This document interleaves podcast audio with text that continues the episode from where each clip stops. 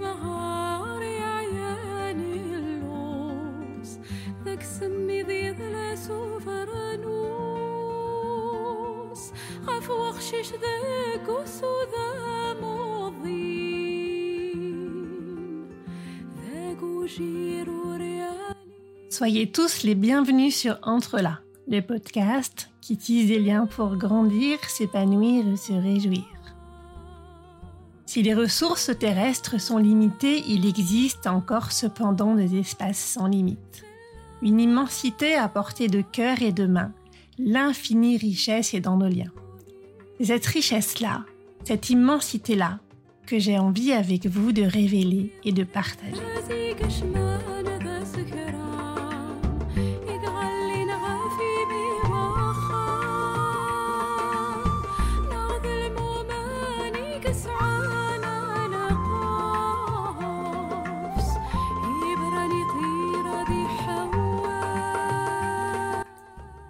Je venais de commencer à lire le livre Réinventer l'amour de Mona Cholet quand j'ai rencontré Deva Broncy au cours d'un stage de Tantra. J'ai eu envie de vous la faire rencontrer pour évoquer non pas la lutte des femmes contre les hommes ou celle des hommes contre les femmes, mais leur réconciliation dans la coopération et la gouvernance partagée. C'est de cela qu'il va être question aujourd'hui. Comprendre les conditionnements qui nous limitent et nous amènent à vivre des situations très éloignées de celles auxquelles nous aspirons pour choisir ce que nous voulons vivre et le vivre joyeusement. Résolument féministe, Deva s'est expliqué très simplement ce qu'elle a acquis et compris intellectuellement, autant que dans son corps grâce, entre autres, au tantra. C'est à une conversation lumineuse que je vous invite, que vous pouvez écouter sans crainte si vous êtes un homme, car il est ici question de libérer et de respecter tout le monde sans limiter personne. Cher auditeur, ce podcast et cet épisode sont pour toi. Entre là, bonne écoute.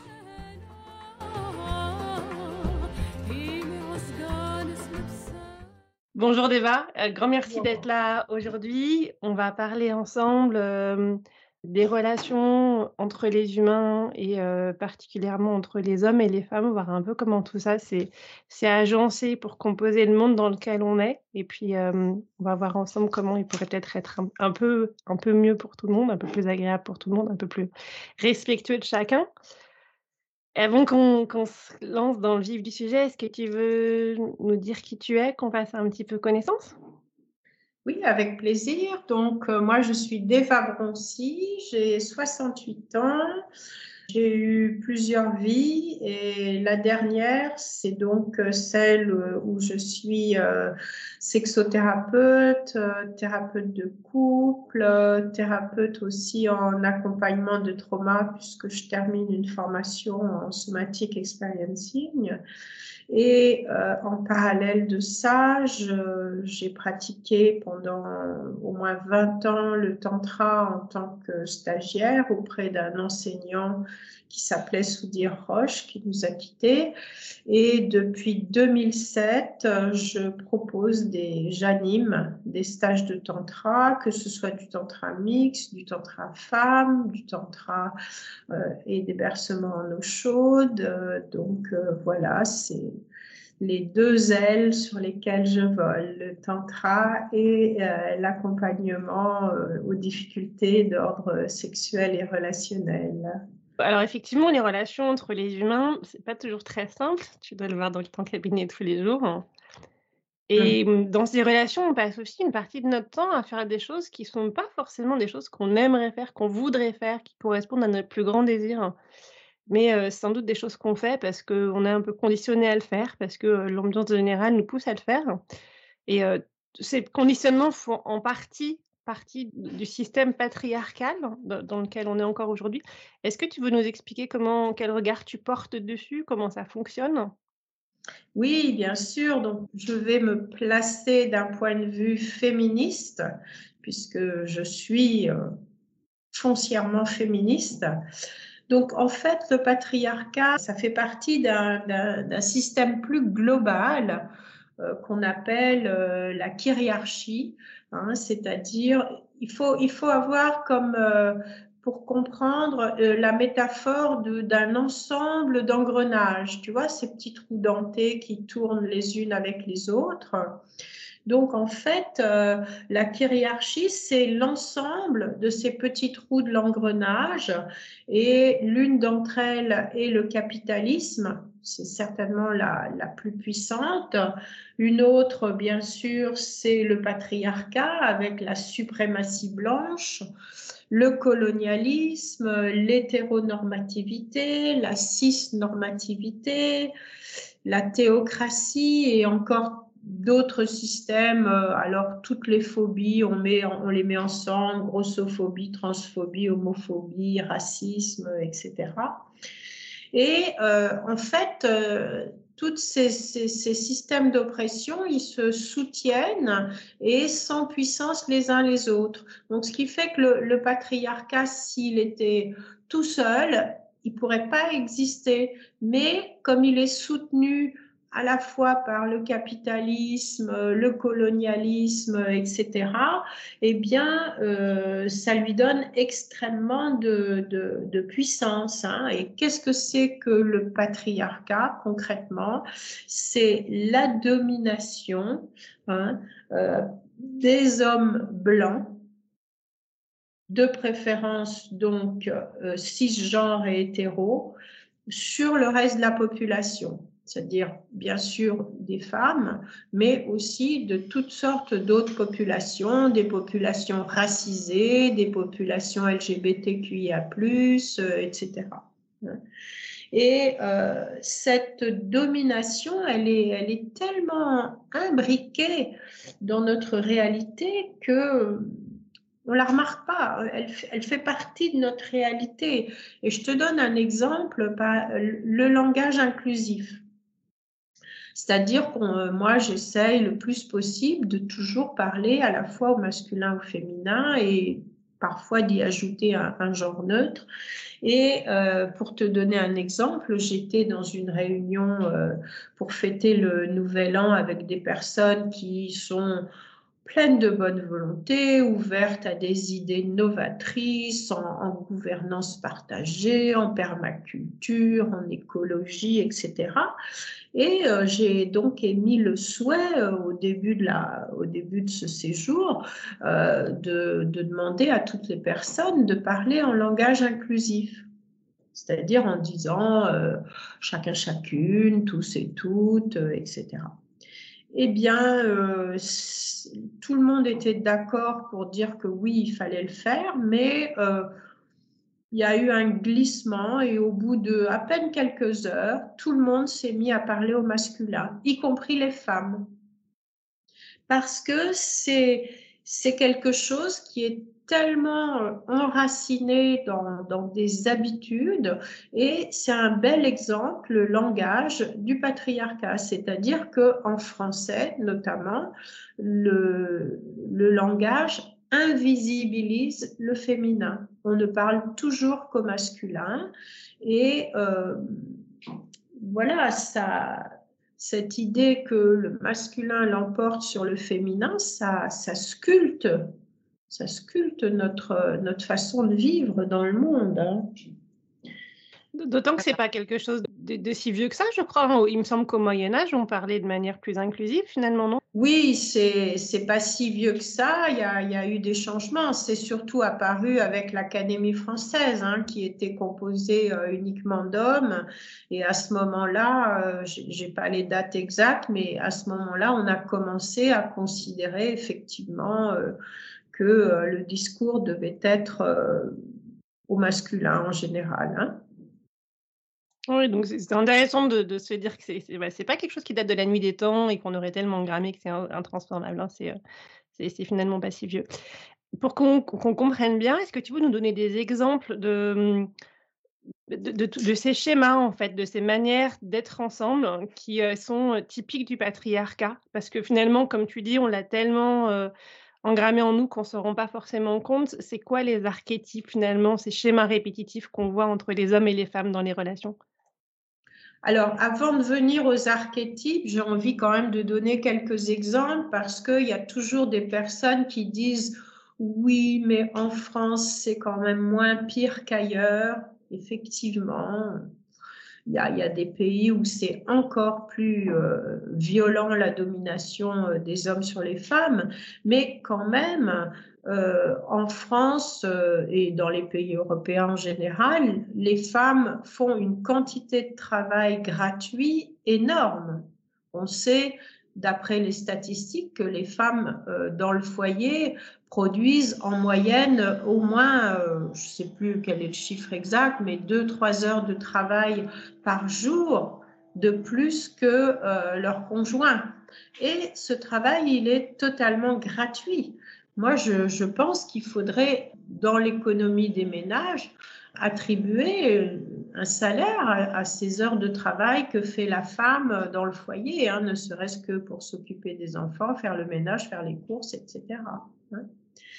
Un autre exemple, bah, c'est l'exemple de l'idéal de la beauté hein, qui est imposé aux femmes et qui fait que euh, cet idéal est, de toute façon inatteignable, mais ça permet de leur euh, imposer insidieusement cette idée qu'il y aurait quelque chose qui ne va pas, quelque chose qui ne va pas avec leur corps. Donc, euh, ça diminue euh, l'estime de soi qu'elles ont hein, et ça les rend euh, plus facilement dirigeables, malléables, corvéables. Hein. Quand j'ai l'impression d'être une mauvaise personne qui ne correspond pas à ce qu'on attend de moi, bah, je suis moins prompte à être revendicatrice ou à être assertive, tu vois. Il y a plein d'autres exemples. Hein. La, sexualité, par exemple, est entièrement construite sur un modèle patriarcal. La sexualité, elle a été pensée, elle a été régie, elle a été, je dirais, perçue du point de vue des hommes hein, et pour leur servir. Parce que euh, il y a encore euh, chez beaucoup de chez beaucoup de personnes cette idée que par exemple, quand on est en couple, euh, ben, la femme, elle doit entre guillemets, remplir son devoir conjugal, même si cette notion s'estompe un petit peu juridiquement, dans les mentalités, elle est loin, elle est loin de disparaître. Et il y a beaucoup de femmes qui se sentent de ne plus avoir de désir pour leur compagnon. Et il y a aussi beaucoup d'hommes qui euh, peut-être pas de manière consciente, hein, mais de manière inconsciente, considèrent que leur, euh, leur compagne euh, doit leur fournir un service sexuel. Hein, et je, me rappelle euh, euh, de, cet article de Antoine Beaulieu, ce médecin, qui a publié récemment un article très critique en disant euh, aux hommes, mais en fait, bon, vous épousez une femme, c'est juste pour avoir du sexe gratuit, parce qu'il faisait le constat que dès que cette femme n'était plus en mesure de fournir ce service sexuel, parce qu'elle était malade, parce qu'elle venait d'avoir des enfants, etc., eh bien, il y a beaucoup d'hommes qui sont désintéressés, qui les laissaient carrément tomber. C'est le cas, par exemple, des femmes qui ont des cancers, des cancers du sein ou des cancers euh, des ovaires ou autres, euh, et qui ont un, pourcentage de, séparation euh, de leur conjoint beaucoup plus important que les femmes en général. On voit par exemple le coming out du clitoris, il a été possible parce que justement depuis euh, les années 50-60, on, voit l'émergence d'un mouvement féministe à la fois fort, créatif, euh, vraiment opiniâtre, qui a permis cette émergence du, clitoris, hein, qui avant euh, était totalement totalement euh, occulté, hein, puisque euh, du point de vue de la sexualité masculine, ça sert pas à grand chose. Hein. Ça sert ni à la reproduction ni au plaisir de l'homme. Puis il y a plein d'autres exemples. Hein. Les médicaments ne sont jamais testés sur des échantillons uniquement féminins pour voir s'il n'y a pas une, des effets secondaires particuliers pour les femmes. Les, les, crash tests des voitures ne sont jamais réalisés avec des mannequins qui ont des proportions féminines, par exemple, et on sait qu'une femme, elle a plus de chances d'avoir le coup du lapin dans un accident qu'un homme parce que les sièges ne sont pas adaptés à la hauteur des femmes. Et on pourrait en citer comme ça à l'appel, hein, ça serait trop long, hein, sans parler des inégalités salariales, etc. Alors pour revenir, à, pour revenir justement à, cette notion d'archétype, euh, je crois que le patriarcat, il a euh, collé sur les femmes deux grands archétypes hein, qui sont, c'est pas une surprise, qui sont euh, la madone et la putain. Et en fait, il a besoin des deux, hein, mais c'est un clivage absolue, c'est-à-dire que euh, une femme doit être soit l'une, soit l'autre, mais elle ne peut pas être les deux en même temps. Et ça, c'est vraiment difficile parce que ça pousse les femmes, une fois qu'elles sont rentrées dans un rôle euh, familiale, hein, de mère, d'épouse.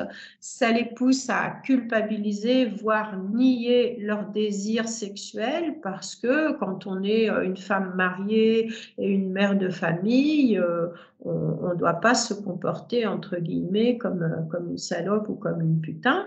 Et de l'autre côté, toutes les femmes qui afficheraient une sexualité entre guillemets triomphante, si je puis dire, elles ne peuvent pas avoir le statut ni de mère, ni d'épouse, ni de respectabilité dans la société. Elles sont mises au banc de la société. Il n'y a qu'à voir le statut qu'on donne aux, travailleuses du sexe, par exemple. Et euh, pour les hommes, pour les hommes, le patriarcat, il a, il a forgé un seul archétype vraiment euh, très fort, hein, qui est l'archétype euh, bah, du guerrier, hein, le guerrier musclé, testostéroné, Hein, qui, qui, a un modèle très fort. Euh, pour s'en rendre compte, il n'y a qu'à voir les pubs de parfum. Hein. Les pubs de parfum pour hommes, c'est vraiment l'archétype idéal du, modèle euh, patriarcal pour l'homme. Euh, comme si, si tu veux, le, patriarcat ne proposait qu'une seule fonction à l'homme, c'est la performance et le guerrier, c'est-à-dire en faire des hommes du peuple, hein, parce que les élites, ce n'est pas leur problème, mais faire des hommes du peuple de la chair à canon, c'est-à-dire des gens qui n'ont plus ni émotion, ni euh, douceur, ni tendresse, mais qui sont simplement euh, euh, endurcis et on voit ça chez les, même chez les petits garçons. Hein, on, sait que les petits garçons sont éduqués à, la dureté, à ne pas pleurer, à encaisser les coups, à, à avoir mal dans des sports extrêmes, etc.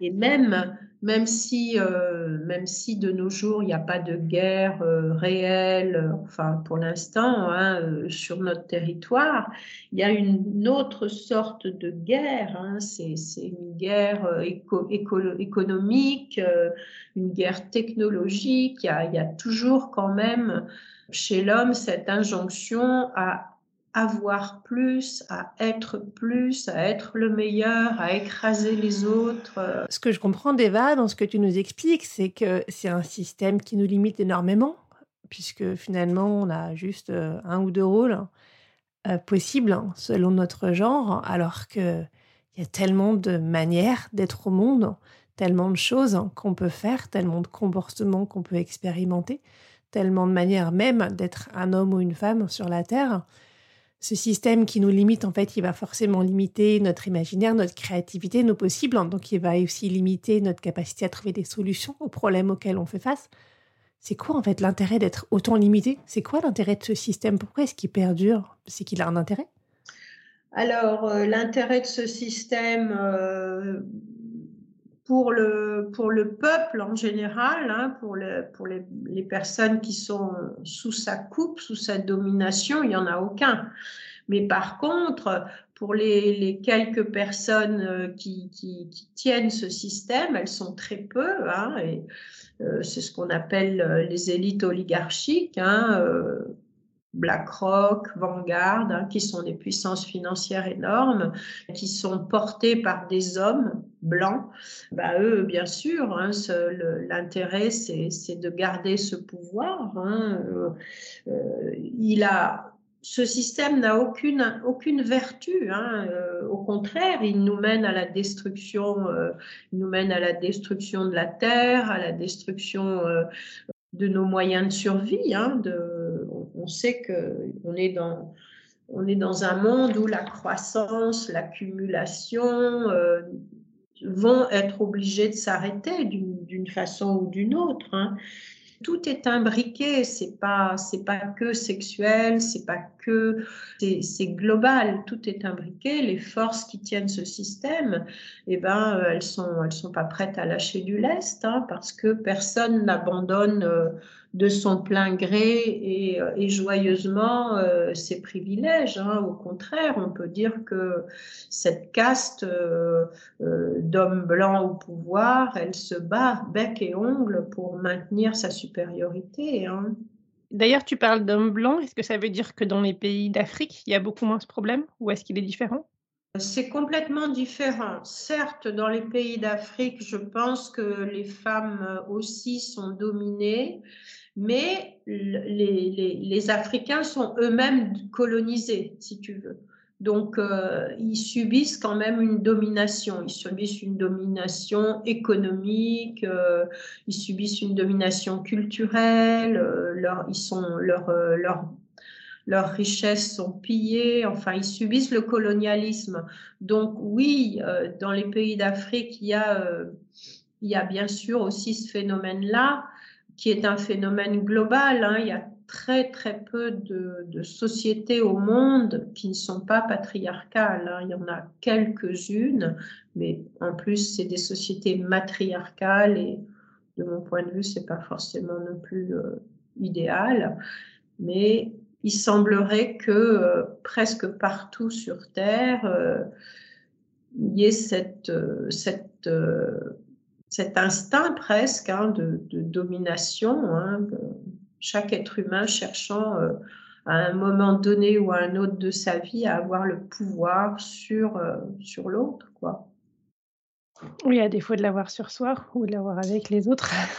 C'est peut-être, c'est peut-être une des raisons pour lesquelles euh, justement euh, euh, cet humain cherche à avoir du pouvoir sur les autres. Hein. C'est sans doute parce qu'il est en souffrance et, il a lui-même perdu le, pouvoir sur lui-même parce qu'il a, il a trop de complexité psychologique, trop de souffrance, trop de, trop de vécu traumatique. Hein. Quand on quand on examine souvent la, la vie des des hommes de pouvoir, on, voit tout de suite d'où vient leur soif de pouvoir.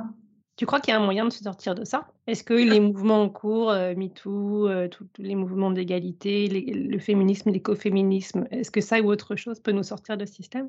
Alors, nous sortir, je ne sais pas, mais en tout cas, euh, ce qui est sûr, c'est que nous ne nous en sortirons que si une certaine quantité d'hommes, il faut, atteindre un point de bascule, une certaine quantité d'hommes euh, deviennent euh, les alliés des luttes féministes. Hein. Parce que à l'heure actuelle, il y a beaucoup de, sociologues, de gens qui étudient les mouvements, quels qu'ils soient, hein, les mouvements de protestation, eh bien, euh, beaucoup de, ces sociologues sont unanime pour dire que de tous les mouvements, c'est le mouvement féminisme, euh, surtout les écoféministes et les féministes intersectionnels, qui sont les plus forts parce que c'est des mouvements qui sont extrêmement créatifs et qui sont vraiment euh, opiniâtres, quoi, qui, lâchent rien, qui, qui sont euh, vraiment forts quoi, dans, dans, leur lutte. Hein. Alors, comment on peut s'en sortir Justement, parce qu'il faudrait que les hommes deviennent les alliés de ces luttes, mais c'est compliqué parce qu'ils doivent devenir des alliés mais ils ne doivent pas entrer, eux, dans la lutte et reprendre, reprendre cette lutte à leur compte. Et c'est souvent ce qui s'est passé quand des féministes, justement, ont, ont accepté dans leur sein euh, des hommes, euh, elles ont constaté que euh, bah, ils avaient tendance à reprendre le pouvoir, c'est-à-dire au lieu d'être des alliés, de devenir de nouveau dominants dans, dans ces luttes.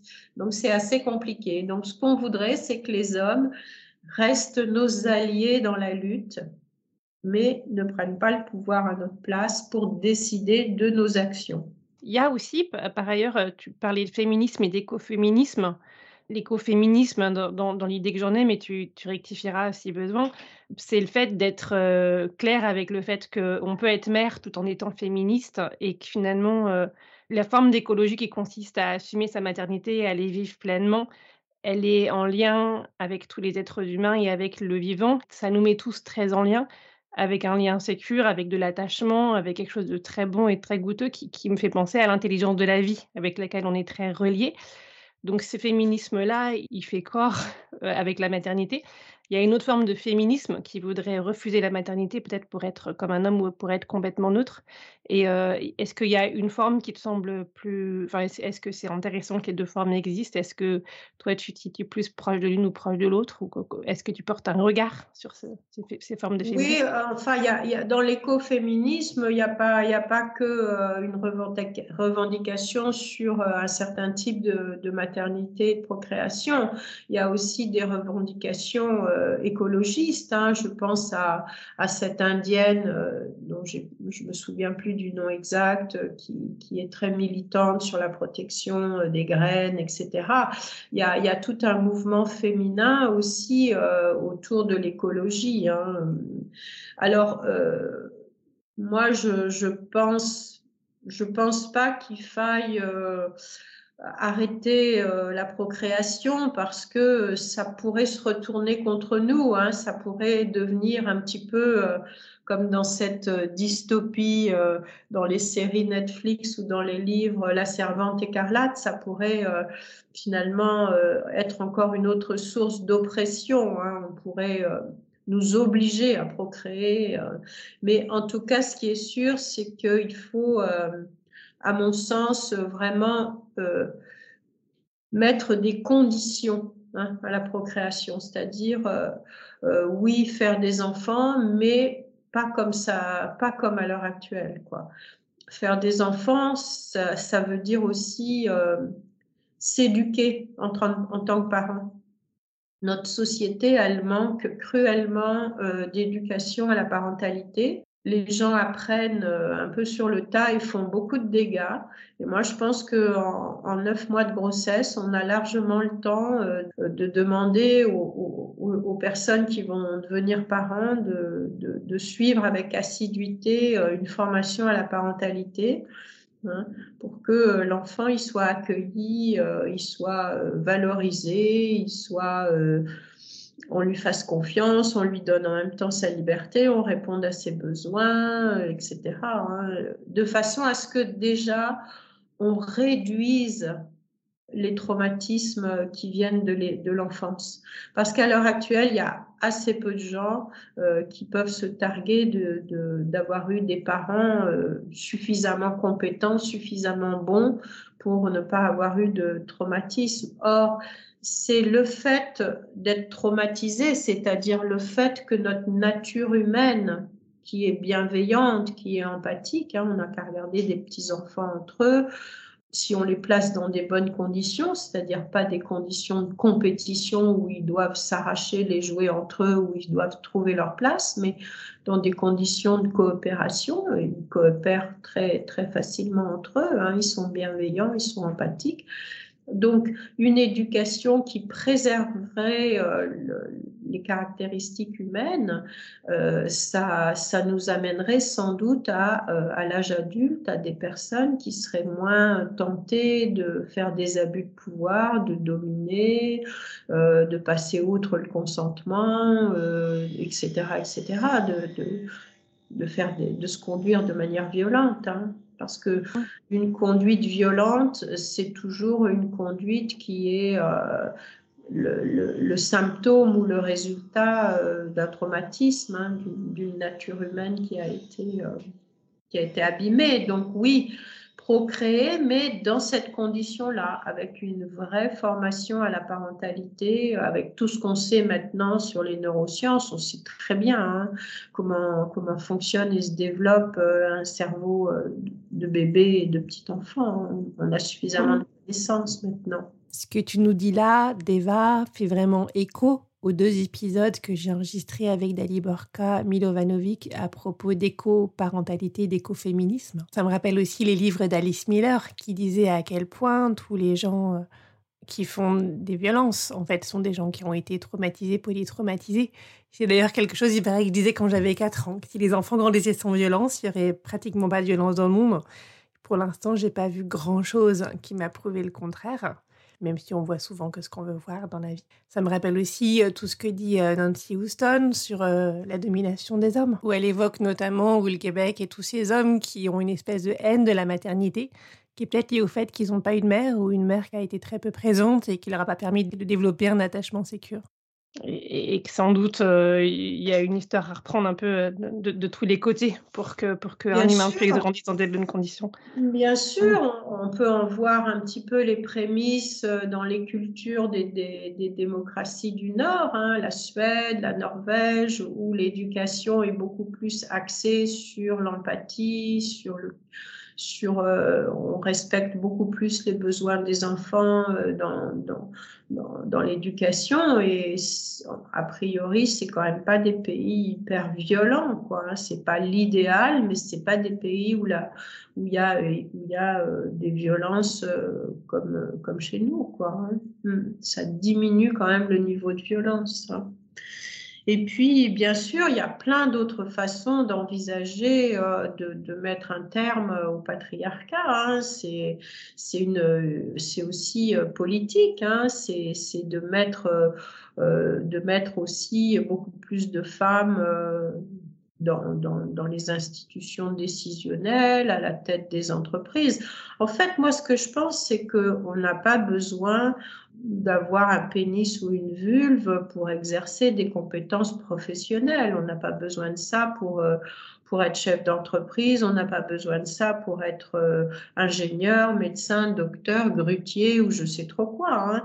Donc, ce qui serait, de, de, mon point de vue idéal, ça serait de ne, de ne plus euh, mettre le, le, prénom ou le genre sur les CV et qu'on embauche une personne sur, euh, sur ses compétences, quoi, et que pour les femmes, euh, il n'y ait euh, justement pas ce fameux plafond de verre où elles, elles doivent être parfois 10 ou 20 fois plus compétentes que les hommes pour arriver au même poste. Quoi, hein. Là, tu parles vraiment d'égalité, ce que je comprends comme l'arrêt des dominations. Tu évoquais tout à l'heure les sociétés matriarcales. Est-ce que c'était mieux ou pas du tout? Pas du tout. Pas du tout.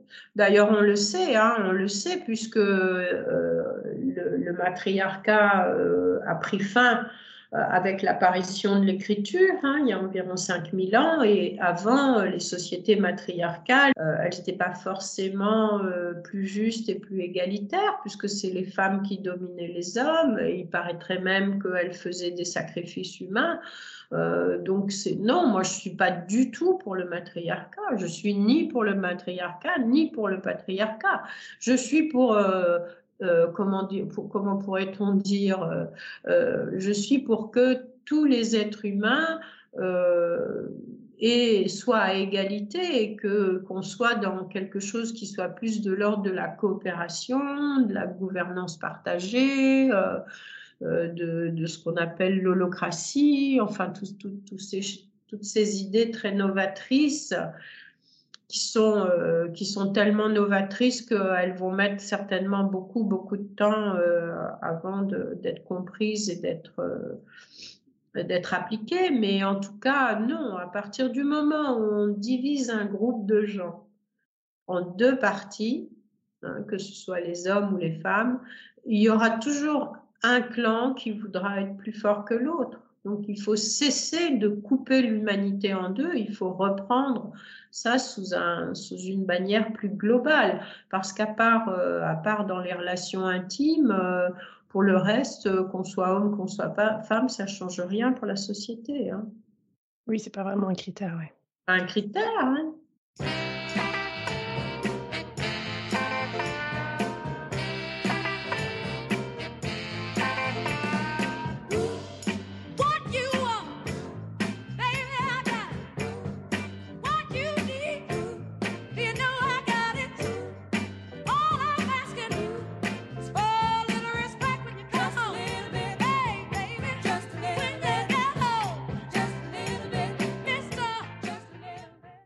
Donc pour toi, Deva, une société juste, c'est une société de respect et de coopération.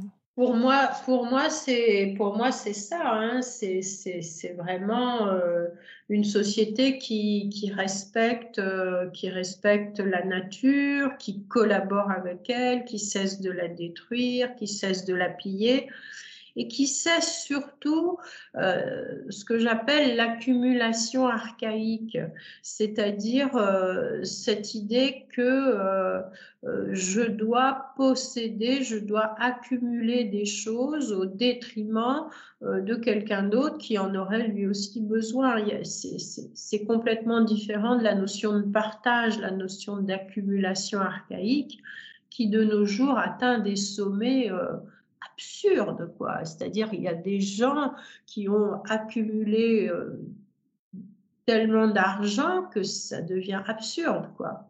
Et ça, c'est plutôt euh, cette histoire de respect, de coopération, de partage, de, de, respect de la nature, de respect des humains et des animaux. C'est plutôt des valeurs qu'on appelle féminines. Hein. Mais c'est pas pour ça que euh, je pense qu'il faut que les femmes aient le pouvoir sur les hommes. Hein. Pas du tout. Pas du tout. Ce serait catastrophique. C'est sûr que en ce moment, euh, bah, il y a un mouvement féministe qui est entre guillemets assez revanchard. Mais qui s'explique aussi par la, quantité de, de souffrance hein, que, subissent les femmes hein, quand on voit euh, quand on voit les chiffres euh, des, violences euh, et des incivilités sexuelles et, et, des crimes sexuels, des féminicides, des viols, etc. C'est assez c'est assez étourdissant et hallucinant, quoi. Hein. Oui, il y a d'ailleurs un épisode récent que j'ai enregistré avec Sherif Ahedar qui se bat contre les féminicides en Algérie. C'est un sacré combat et il y a encore beaucoup, beaucoup de travail. Bien sûr. Et puis il y a quelques semaines, c'était le 25e épisode, j'ai aussi interviewé euh, Racha Hamad, directrice de Youth Underground, qui est une association qui se bat contre la traite des, des, enfants, toutes les maltraitances euh, faites aux enfants, l'esclavagisme, etc. Et c'est aussi un sacré, sacré travail. Alors face à toutes ces violences, à toute cette histoire commune, à tous ces conditionnements, à quel travail tu nous engages? Quels sont les bons premiers pas auxquels tu nous invites, Deva? Sur un plan plus concret, moi je crois qu'il faut vraiment euh, ben, s'éduquer, s'informer, ouvrir les yeux, prendre conscience de ce qui se passe réellement dans notre société en, ne se cachant pas euh, derrière, oui, mais nous, on a le droit de vote, euh, on a la, contraception, euh, c'est bien pire ailleurs, etc. Le premier, le premier pas pour moi, c'est arrêter de collaborer avec le patriarcat, parce que les femmes, dans leur immense majorité, elles collaborent avec le patriarcat. Je crois que si toutes les femmes, au contraire, cessaient de collaborer, et euh, j'ai eu des témoignages de, de, femmes, hein, de sœurs qui, qui s'engageaient hein, dans cette, euh, dans cette euh, euh, comment dirais-je, dans cette résistance, hein, comme, comme, au temps de la guerre, la Seconde Guerre mondiale, euh, dans cette résistance. Et leur témoignage, c'était que c'était harassant. C'est harassant, ne serait-ce qu'au sein du couple, c'est harassant de euh, ne pas tomber dans, euh, dans des travers patriarcaux quand on est dans un couple hétéro. Quoi. C'est un travail euh, épuisant, mais je pense que ça en vaut la peine. Je pense que ça en vaut la peine parce que euh, c'est euh, la seule solution euh, pour évoluer, c'est quand même que la moitié de la population mondiale, hein, qui, est, constituée de femmes, cette moitié-là, prenne conscience de, de, sa domination et lutte ensemble. Hein. Et c'est dans les petits gestes quotidiens? Dans les petits gestes quotidiens, dans, dans, les, dans, dans les comportements, reprendre tous les comportements euh, qui ne sont pas adéquats, euh, ne serait-ce qu'au travail, euh, dans le métro, chez soi. vraiment changer ça, changer le fait que non, les femmes ne, ne sont pas elles ne sont pas à la disposition des hommes, quoi, pour ainsi dire. Et c'est vrai que c'est tellement pénible de demander, d'attendre que les autres se fassent, que souvent ben, on n'a plus cours de faire soi-même quand on pense au ménage, par exemple. Mais finalement, il y a une valeur éducative. Donc si on le fait, c'est pas que pour nous, c'est pour nos filles, c'est pour nos fils, c'est pour le monde. Il faut le faire surtout pour les filles et pour les garçons. Hein. Et je pense qu'une des tâches fondamentales des femmes à notre époque, c'est de changer l'éducation de, de leurs garçons. Hein. C'est, ça correspond à ce slogan féministe hein, où il y a marqué protéger nos filles qui est barré et éduquer vos garçons. Hein. c'est, vraiment la, la, mission fondamentale des femmes à l'heure actuelle, c'est certainement euh, dans l'éducation des garçons parce que ça ne peut passer que par là. Oui, c'est en ça qu'on a été complice jusqu'ici du système, puisque les femmes éduquaient les enfants, à, des garçons à pas pleurer, à être forts, à être durs. Bien sûr. Mhm. Euh, et c'était pas de leur, c'est pas de leur faute. Hein. C'est un système qui est tellement pernicieux, qui est tellement gravé dans la pierre que ça, ça, nous paraît entre guillemets euh, normal. Mhm. Oui, puis comme tu dis, je comprends bien que ça soit un travail à rassemble, parce que même quand on prend les, tu vois, les questions de gouvernance partagée, par exemple, hein, pour en avoir euh, mis en place et accompagné pas mal, oui, c'est un système qui est très beau, qui marche très bien, qui demande une bonne maturité émotionnelle et très souvent on retombe dans des travers. Donc il faut être capable de dire attends, là on est en train de rejouer des vieux trucs parce qu'on a tous grandi dans, des schémas. En fait, on n'a pas grandi en démocratie, on a grandi avec des parents qui décidaient pour nous et après on a été dans des entreprises où il y avait des patrons qui décidaient pour les autres. Donc cette euh, cette autonomie, elle est elle est pas naturelle en fait. elle, est naturelle au sens euh, ordinaire quoi, au sens mmh. Oui, oui, oui. C'est vraiment un gros, gros changement, euh, gros changement de paradigme.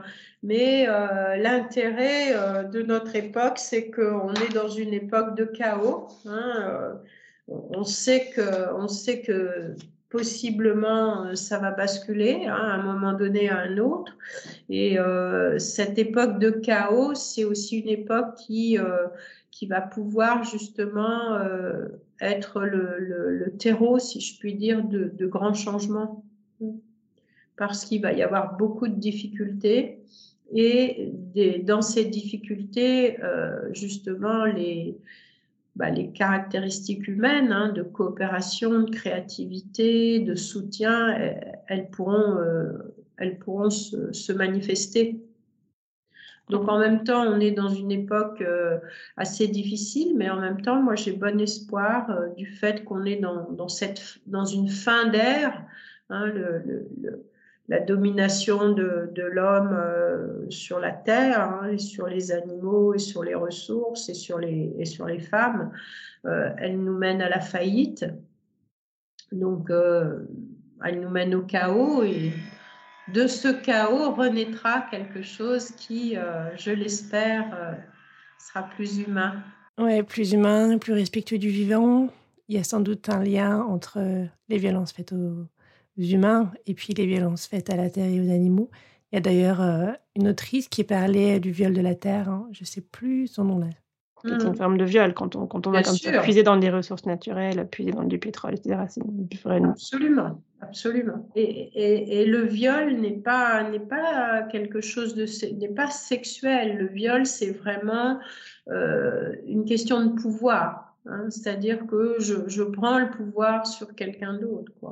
Quand tu dis le viol n'est pas sexuel, tu veux dire que en fait c'est une conception qui sort de, qui va hors de la sexualité? Oui, qui n'est pas lié, qui s'étend au-delà, c'est ça que tu veux dire? Dire que ça ne répond pas à une pulsion, c'est ça que tu veux dire Non, je pense que, je pense que le viol, c'est vraiment une prise de pouvoir sur quelqu'un. Hein.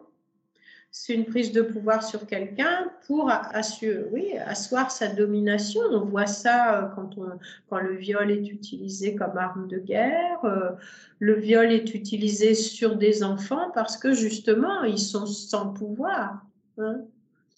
Euh, on le voit. Et, quand le viol, regarde quand, dans les prisons, euh, quand il y a des viols entre hommes, euh, c'est surtout une question de domination. Il y a des, hommes qui sont dominants, qui exigent d'autres hommes des services sexuels. quoi. Hein. C'est toujours une question de pouvoir. Bien sûr, c'est une question de pouvoir et comme comme euh, le viol, ça touche la personne dans ce qu'elle a de plus vulnérable, hein, dans son intimité, c'est vraiment euh, un acte de pouvoir euh, vraiment fort. Quoi. Et donc, la solution, l'issue de secours, c'est de couper court à toutes les formes de domination, partout où c'est possible, souvent dans les petites choses déjà, parce que ça permet d'arrêter ces conditionnements, de mettre en place d'autres manières de faire, beaucoup plus coopératives, de réaliser que le pouvoir avec, c'est infiniment meilleur, que c'est goûteux, que c'est savoureux, qu'on fait des choses auxquelles on ne pensait pas, qu'on fait des choses qu'on ne pensait pas possibles et qui sont autrement merveilleuses. Est-ce que c'est ça, Deva? Oui, et puis euh, il y a aussi l'éducation au consentement mm. hein, qui va changer beaucoup de choses. Hein. On, est très à la traîne euh, dans les pays latins hein, par rapport aux, pays euh, anglo-saxons sur cette notion de consentement. Il faut, il faut que ça progresse c'est tout un, c'est toute une, une, révolution sociétale. Alors ça peut paraître, euh, ça peut paraître un peu utopique, mais il faut toujours avoir des rêves. c'est important mmh. d'avoir des rêves, sinon euh, rien ne bouge et rien ne change. Et moi, je reste persuadée que les femmes, euh, dans les siècles, au moins dans le siècle à venir, si ce n'est les siècles à venir, les femmes auront vraiment un grand rôle à jouer, vraiment un rôle important à jouer dans, dans les changements sociétaux. Mm, mm. sans doute. Mais est-ce qu'il y a autre chose que tu voudrais dire avant qu'on conclue? Moi, ce que, ce que je voudrais dire, c'est que, que je voudrais vraiment voir se propager qui commence déjà. Hein, c'est ce qu'on appelle la sororité. Hein, c'est vraiment que les femmes cessent euh, d'être en compétition les unes par rapport aux autres, les femmes cessent de se juger les unes les autres et qu'elles s'entraident qu'elles s'entraident vraiment, qu'elles se soutiennent, euh, qu'elles s'apportent euh, vraiment voilà, du soutien, de l'écoute, de la bienveillance pour que on, puisse vraiment euh, montrer que euh, l'amour, le respect, ça fonctionne. Oui, puis qu'elles aient moins besoin de rechercher la protection des hommes, puisqu'en fait, ensemble. Bien sûr. Mais ça commence déjà. Moi, je pense à ces mouvements magnifiques, par exemple en Inde, euh, ce qu'on appelle les brigades roses, c'est-à-dire toutes ces femmes qui portent un sari rose et qui se constituent en brigade pour rosser les violeurs. Hein par exemple, parce que la police ne fait rien. Hein. Voilà. Il y, a, plein de, y a plein d'endroits où, les femmes euh, se soutiennent, mais il faut que ce soit euh, encore plus global euh, et encore plus général. Merci beaucoup, beaucoup, Deva. Bien, merci. merci, Gaëlle. Ça a été un plaisir de discuter de toutes ces grandes idées. merci beaucoup. À bientôt. Merci, à bientôt. Au revoir.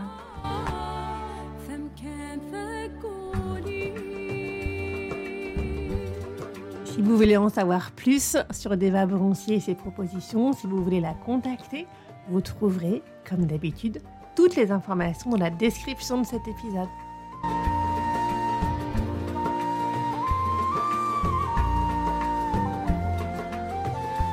Ce podcast n'est pas seulement le mien, c'est aussi le vôtre, c'est le nôtre. Si vous voulez contribuer, intervenir, proposer, contactez-moi. Si vous avez aimé cet épisode, partagez-le autour de vous, mettez des étoiles pour le noter et abonnez-vous pour ne pas manquer les prochains. À très bientôt